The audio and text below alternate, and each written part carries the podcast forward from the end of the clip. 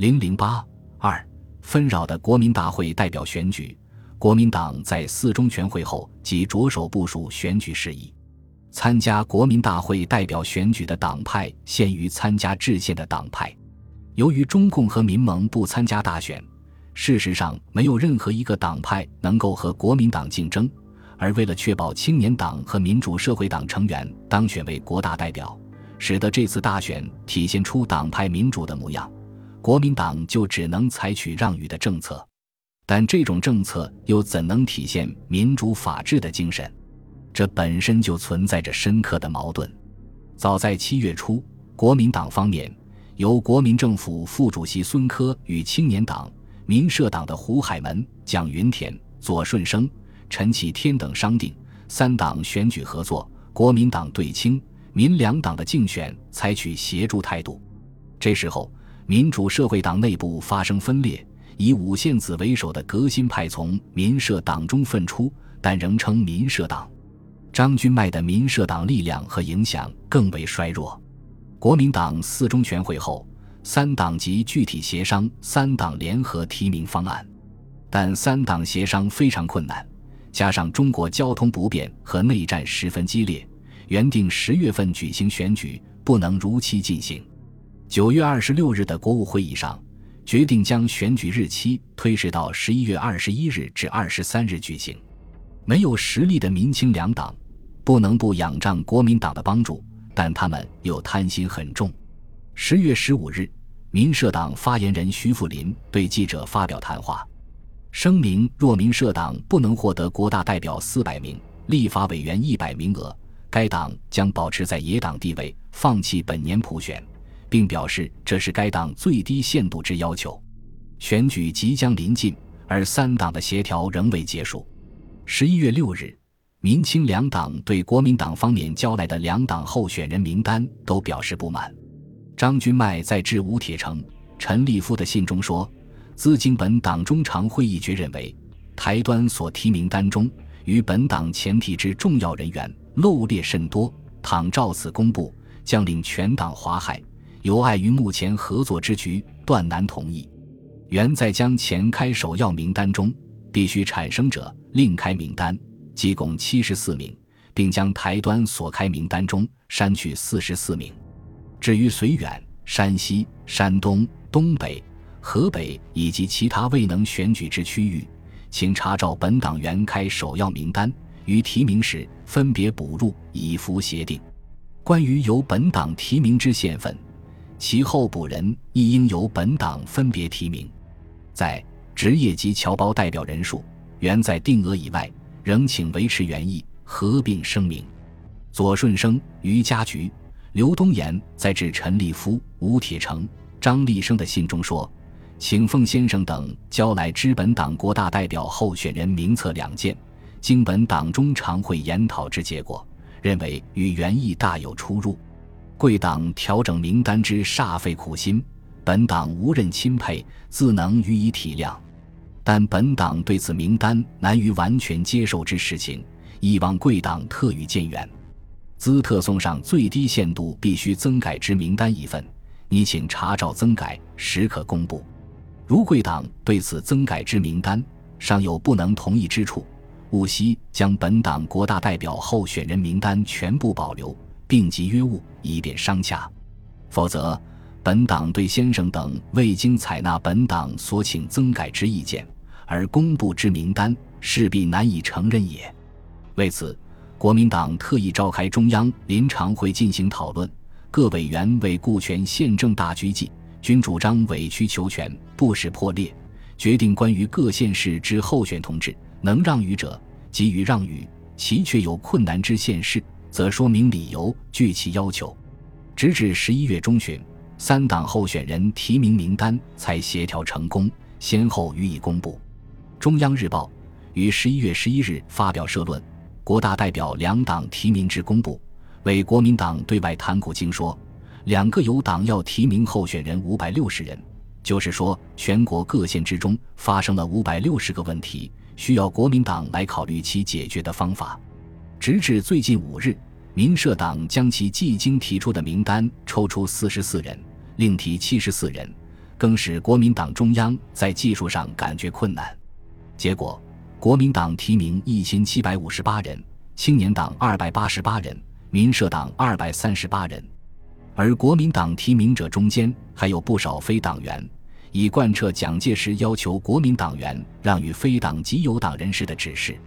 但由于国民党内反对采取比例制，反对保证当选的舆论很强烈，因此这次协调仅仅是三党的联合提名，以此来提高当选的概率而已。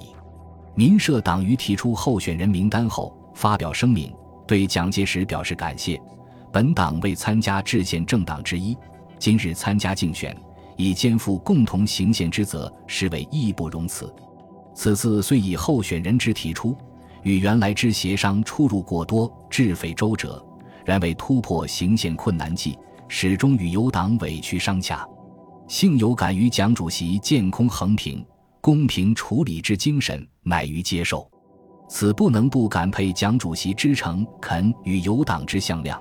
仍望友党今后本此精神，共同继续努力，以立宪政基础之树立。当时，国民党内外许多人士要求推迟大选。十月十八日，在参政会驻会委员会上，于南秋责问张群说：“政府对人民缺乏诚意，大选何以不能顺从民意而延期？”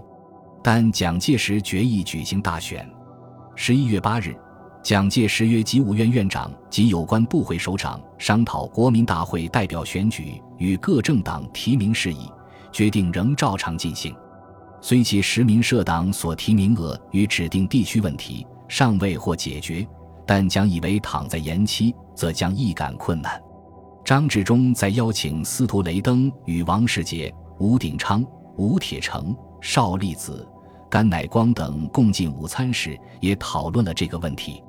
司徒雷登于十一月十九日向国务卿报告中说：“鉴于选举有可能危害和谈的效果，他们建议应该延期选举。”邵力子说：“他已在国府委员会上提倡过这一行动，但被否决了。”他说：“委员长坚持认为，举行选举是走向宪政的必要步骤。”十一月二十一日到二十三日，国民大会代表选举如期举行。在几个大城市中，一般秩序尚好，而各地的舞弊和纠纷情势则层出不穷。中央日报引用司徒雷登的话，以肯定大选。以美国人眼光看中国大选，难免有不能尽如人意之处，但此事之教育价值，实无法估计。中国经此一开端，即正式步入民主大道，对于国家之民主建设，当发生至佳之影响。大公报评价说，一般对这次选举的观感，总认为一般选民不够热心，这可说是我们的经验还少。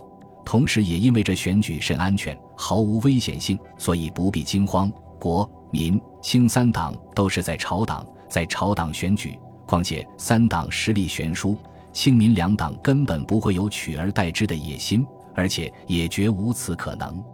但很快，舞弊和纠纷事件暴露出来。沸沸扬扬，使国民党自乱阵脚。黄炎培日记中说：“为了大选，连日各地怪现象既不胜计。”本日国民党控制下的《正言报》称，本报连日接读者来函，报道此次大选舞弊之真相，揭露操纵把持以及偷天换日之丑态，不一而足。前后信件五百余起。同报同日载。张君迈强调，此次选举仅是骗人戏法，包办选举，扣留选票，涂改选票违法事，不胜枚举。此时盗窃民主。姜文宇说，有一亲戚青年女子来沪谋事，某机关招令专写选举票，得酬金一百几十万元。当时知识分子对国民党操纵的大选十分冷淡，参加选举的人文盲比较多，如上海北四川路区第一投票所。这一带文化艺术界选民很多，但来投票的百分之七十以上都是不识字的选民。这次投票采用单记法，即选民要书写被选举人姓名，文盲要请人代书，记忆舞弊，错写的废票又很多，笑话百出。而选票在选举前即凭选举权证领取，投票时选举票是否和投票人相符未加验证，结果。本届选举之最大弊端，为少数不法之徒，竟利用此种下戏，事前大量搜集选举权证，甚至区镇公所或选举团体负责人竟将选举权证扣留不发。待投票时，利用中小学生轮流投票，常有一人投票十次以上者。此种情形以第一日妇女选举时最为普遍。当日大行宫、大瓦巷、中华路等投票所几全为市里第一、第二女中学生包办。二条巷投票所竟由某报记者夏某临时雇佣贫苦妇女二十余人轮流投票，每次给钱若干，实为非法。但是选举的结果。最令蒋介石烦恼的乃是青年党和民社党候选人大量落选，几乎是清一色的国民党员当选为国大代表，这会使大选所要达到的花架子的门面也难以支撑起来。例如，浙江省民青两党提名十八名，当选仅七名；上海民社党候选人金侯成所获选票估计仅列第十九名。各地办理选举时。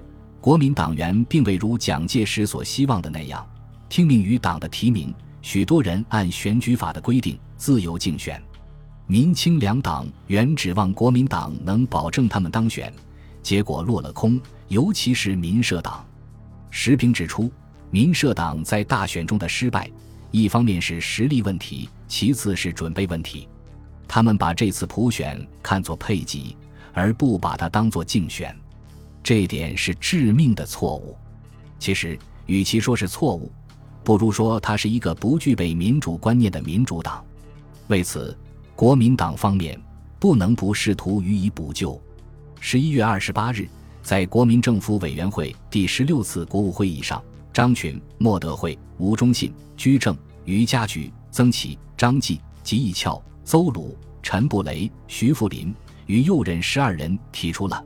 政党提名补充规定一案经讨论通过，凡中国国民党、青年党、民主社会党党员参加国大代表及立法委员竞选者，均需由各所属政党提名。